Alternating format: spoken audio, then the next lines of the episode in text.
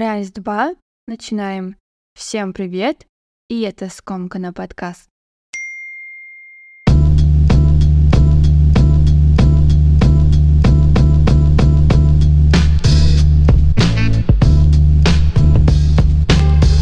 Как вы слушатели Скомкана, так и хочется описать вам красоту за окном и эту волшебную погоду в Алматы. Я лично так ждала настоящую зимушку, снег, сугробы и этот медитативный хруст под ногами, пока идешь с автобусной остановки до офиса. Сейчас я затяну ролл шторы повыше и опишу вам этот балдеж. Так, у меня тут лениво повисают веточки под весом миллиард снежинок. Записываю я поздновато, поэтому царит мрак. Я люблю темноту, особенно зимой. Fun fact, Днем, даже при слабом свете солнца, у меня сумасшедшие щипят глаза, и мне сложно ходить без солнцезащитных. А вот к 5-6 вечера выходить с офиса в эту свежесть, ну, в Алматы, конечно, свежесть своеобразная, но все же, просто безумное волшебство. Очень хочется в такую пору оказаться дома, в деревне, ну или хотя бы в Астане. Там эта самая свежесть пробивает ноздри. Я взяла себе тайм-аут, от всего, включая скомкана, где-то на неделе две, может даже больше. Этот брейк был необходим просто как воздух. Я проживала и переживала ряд изменений в своей жизни и хотела максимально уединиться с собой, со своими мыслями, чтобы принять лучшие решения для себя. Решения приняты, могу даже сказать, лучшие решения приняты. Все в голове устаканилась, я даже успела отдохнуть от той постоянной рефлексии, которая не давала мне передышки полмесяца. Дней 10 была на удаленке, свела до минимума любое соприкосновение с людьми, даже с близкими. Мне не хотелось обращаться за советами, за мнением, как будто в этот раз все решения должны были быть приняты в тишине, в единении с собой, и пока была на удаленке, я наконец осознала, какая относительно динамичная жизнь у меня. Все происходит в быстром темпе, иногда даже в ускоренном. Я постоянно в гонке с самой собой, гонке за очередной ачивкой и редко даю себе остановиться, упустить что-то, просто быть не в курсе и не интересоваться. И как раз-таки в те дни, пока работала из дома, я осталась наедине со своими мыслями и поняла, что теперь я не хочу торопиться. Пусть все происходит натурально, без какой-либо спешки. Открылось новое заведение? Ну окей. Не хочу больше бежать туда сломя голову. Пойду, когда на самом деле пожелаю этого сама. Увидела какое-то красивое место в другой стране? Хорошо. Я не хочу больше судорожно копить деньги на отпуск. Полечу как и когда получится.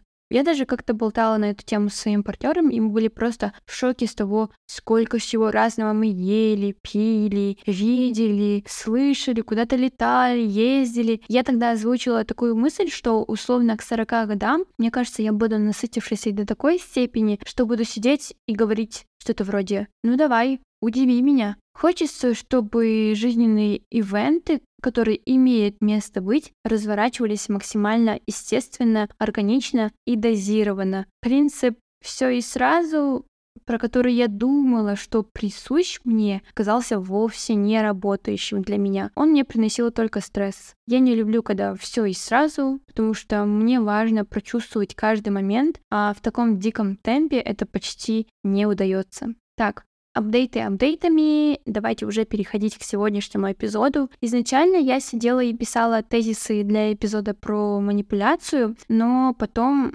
мною сманипулировали через контент, и я решила, так, про манипуляцию я и так много всего знаю и всегда успею об этом рассказать. А вот что произошло сейчас, меня прям волнует. И я решила, что сегодня мы разберем и разоблачим с вами те образы, из которых мы составляем портрет героев. И надеюсь, что к концу эпизода станем более избирательными и настроим невидимый фильтр так, чтобы он не слетал. А сейчас дайте мне сделать глоточек чая.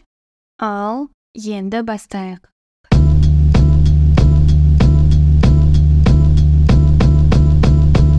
Как бы мы ни старались ловить моменты реального мира и быть настоящим, все уже оцифровано до такой степени, что жизнь человека можно собрать в один media package и узнать о нем все. Берешь био с инсты, пролистываешь highlights ы, читаешь пару последних постов, если там вообще есть текст, проходишь по ссылке в TikTok, и в целом ты знаешь, чем человек занимается, что ест, что пьет, чем дышит, что любит, а что нет, куда ходит по выходным и многие другие подробности, которые пару десятков лет назад не расписывали даже в автобиографиях и мемуарах. Все, что мы видим, слышим, пробуем, все идет из медиапространства. Виртуальный мир стал целым новым измерением которые мы частенько путешествуем и зависаем там довольно-таки существенное количество времени. Мы начали фанатично улучшать качество своего контента, передвинув на второй план качество жизни. А любой случай улучшения качества жизни становится новым поводом завернуть все это и подать в виде контента. О, дивный новый мир! Он такой, Оценивать его по категориям хорошо, плохо будет глупо с моей стороны, потому что я лично вижу сотни градаций у всей этой движухи, но пока не совсем понимаю, насколько долговечна эта самая движуха. Медиа,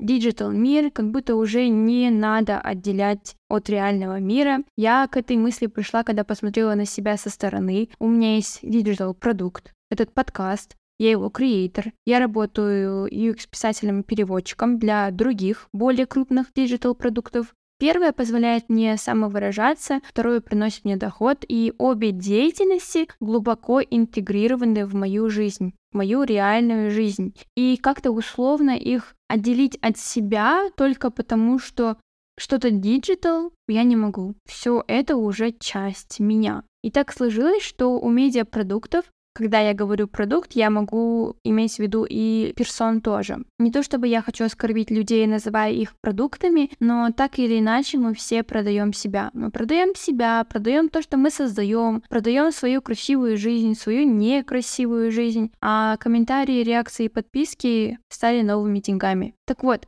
у ранее упомянутых медиапродуктов есть некое влияние, которым они жонглируют в большинстве случаев в свою пользу. Однако простому обывателю довольно-таки сложно распознать, где трушность, а где притворство. Понимаете, о чем я? Именно таким образом мы наживаем себе новых героев. Один раз сказал что-то крутое на плюс-минус попсовом подкасте. О боже, он герой, он высказался, он не боится. Один раз снялся в какой-то выигрышной роли в кино, о боги, что за crush, что за heartbreaker, или один раз выпустил relatable трек, oh my god, он так тонко чувствует, он точно greatest of all times, попал в список Forbes 30 до 30, все, все бегом к нему на менторство. Политик один раз колко выразился, вот это да, вот это у него стальные яйца. Тот самый рэпер выпустил очередной нерелевантный трек с нарушенной речью. Это что за banger? Ничего не понятно, но это шедевр. И речь идет не только о медиаперсонах которые двигаются в или около entertainment а, сюда же гребем всех, в особенности политперсон. Но специфика нашего времени подразумевает то, что все это мы потребляем, получаем через экран смартфона. Вот и все. Мы сегодня разберем три конкретных кейса. Контент, криминал и политическая личность. Погнали. А, чуть не забыла. Давайте для начала отметим тут для себя, что героизм — это про самоотверженность. То есть для героя интересы масс выше, чем его собственные. Чтобы вам еще было легче понять, это вот как в марвеловских фильмах. Супергерой жертвует своей жизнью во благо жизни всего остального мира. Только там все более утрировано, конечно. Не лучший пример, но так будет проще понять. И я вспомнила, что в ранних эпизодах Замандас подкаста кто-то на вопрос «Кто твой герой?» отвечает скриптонит. Тогда я, конечно, выпала. Ну, герой и бар, двери, звуки и вот это вот все, ну, уловили, да? Начинаем с контента. Что думаете, если вас кто-то назовет шпаном? Это вообще что за недоразумение сейчас произошло? Сериал э, «Слово пацана», который передает атмосферу конца 80-х в СССР, показывает, как устроена улица, как на этой самой улице надо двигаться. Сериал, в лексиконе которого слово «отмудохать» встречается чаще, чем имя Наполеона в романе «Война и мир». Главными двигателями событий являются школьники подросткового возраста, романизация насилия, ностальгия по совку, ну, классика жанра, так скажем. Никак не могу оценить сериал, хороший или не очень, так я не фанатка российских сериалов, но, пожалуй, назову главную ошибку фильммейкеров это симпатичные главные герои, которые как раз-таки являются зачинщиками насилия. Любое насилие — зло. А в этом сериале его чересчур много. И самое страшное, что зрителям показали, на что могут быть способны подростки. Возможно, были такие подростки, которые не знали об этом, но теперь об этом знают все. Творить зло, выбрав привлекательных актеров и надеяться, что это сработает как антипример, очень опрометчивое решение. За такими героями хочется следить, за таких героев хочется болеть. Это не какой-то rocket science, это простая человеческая психология. В первую очередь нас тянет на внешность. А если еще есть характер, то очень сложно не очароваться грамотно выстроенным образом. Собственно говоря, новостные заголовки говорят сами за себя. Скоро мы придем к масс-шутингам в школах, потому что в казахстанском кино тоже любят идеализировать героев бандитов, терпил и многих других персонажей, которых всегда выставляют в лучшем свете. Почему в сериале 1286 из главного персонажа Амана, подчеркну снова, что это мужской образ, почему из него лепят героя в целом? Я там вижу терпилу, который не мог справиться со своей личной жизнью, который не мог вести открытый диалог ни со своей женой, ни со своими родителями, тупо обожрался водкой и попал в такой замес, в котором с первого же дня повинуется маньяку-рабовладельцу. Ну, как ему сочувствовать? Зачем нам такой сериал сейчас? Если хотите поднять проблему human трафикинга, снимите док-фильм с фактами, с цифрами, с реальными людьми. Зачем нам сопереживать людям, которые смирились? Чтобы потом самим мириться со всем пиздецом, который происходит вокруг? Я не знаю, вопросов очень много в этом плане. Но возвращаясь к слову пацана, возможно, кинематографически это хороший сериал, но это плохой сериал как медиапродукт как инструмент влияния и формирования ролевых моделей у неокрепших умов. Это вообще ужасный сериал. Очень жаль, что в мире столько крутого кино, но массы вылавливают, что есть на поверхности и хавают это, а потом делают из больных образов героев и цитируют их не в шутку, а всерьез. Двигаемся дальше. Криминал. Я хотела раскрыть несколько кейсов и подумала, зачем, когда есть Джеффри Дамер, звезда прошлого года. И снова ошибка именно в сериале Netflix брать на роль серийного убийцу Эвана Питерса. Это раз. Романтизация самого Дамера. Два. Демонстрация вполне нормального детства и интересного досуга с отцом. Три не показывать больше жести 4. Там еще, конечно, ко многому можно придраться, но пока на этом закончим. Зачем фильммейкеры делают маньяков привлекательными? Просто зачем? Вы знаете, что в сетях после релиза этого сериала молодые девушки писали, что Джеффри такой краш, я бы с радостью зашла бы к нему в квартиру, квартиру человека, который расчленил 17 молодых людей, и это не сценарий, это факт, ему за это дали больше, чем десяток пожизненных, а девушка в реалиях 22-23 года говорит, я бы с ним пошла. Это что такое?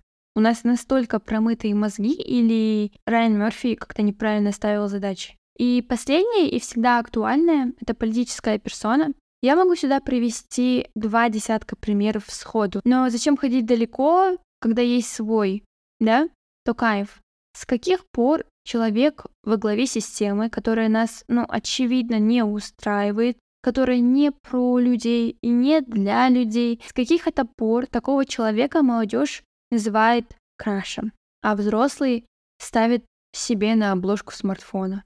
Почему мы делаем героя из человека, первая задача которого — служить народу, и мы как раз-таки именно это должны take for granted, принимать как должное. Вот вы утром идете на работу, пашете там 8 часов, и единственный настоящий рахмет вы получаете в конце месяца на карту. Ваша работа воспринимается как нечто должное. Никто не говорит «Ой, ничего себе, ты выполнил эту задачу, сейчас мы баннер с твоим фото повесим у входа» чтобы все знали героя в лицо. Нет, это какой-то щур. Так почему любое движение президента страны воспринимается как Кудайнджарл Кауа, и мы должны хлопать в ладоши, как дрессированные дельфины, на каждое его слово. Он дипломат, он полиглот, Боже, good for him. Это не то, чем мы должны восхищаться. Это его плюсики, это его скиллы. Для президента целой страны, честно вам скажу, этого мало. Надо бы обзавестись еще большими.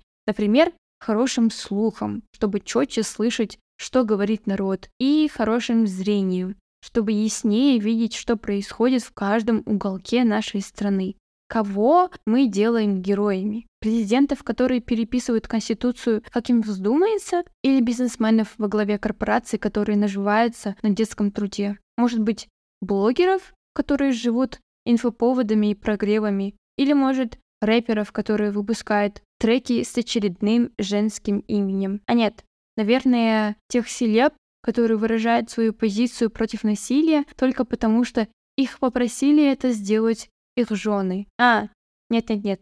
Наверное, тех, которые а, говорят, что они посланы Богом с определенной миссией. Кого мы делаем героями? А самое главное, зачем кого-либо вообще делать героем? Я люблю восхищаться людьми. Я люблю восхищаться людьми, которые поменяли свое сознание, которые воспитали себя до такой степени, что теперь они не могут навредить своему окружению никоим образом.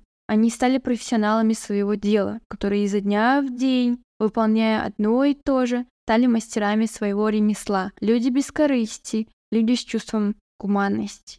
Последний раз я восхищалась Кендриком Ламаром, потому что он голос своей культуры, он перепридумал слово, он орудует этим инструментом, чтобы выразить внутреннюю боль и переживание во имя изменений в своей культуре. Но могу ли я считать его своим героем? Абсолютно нет.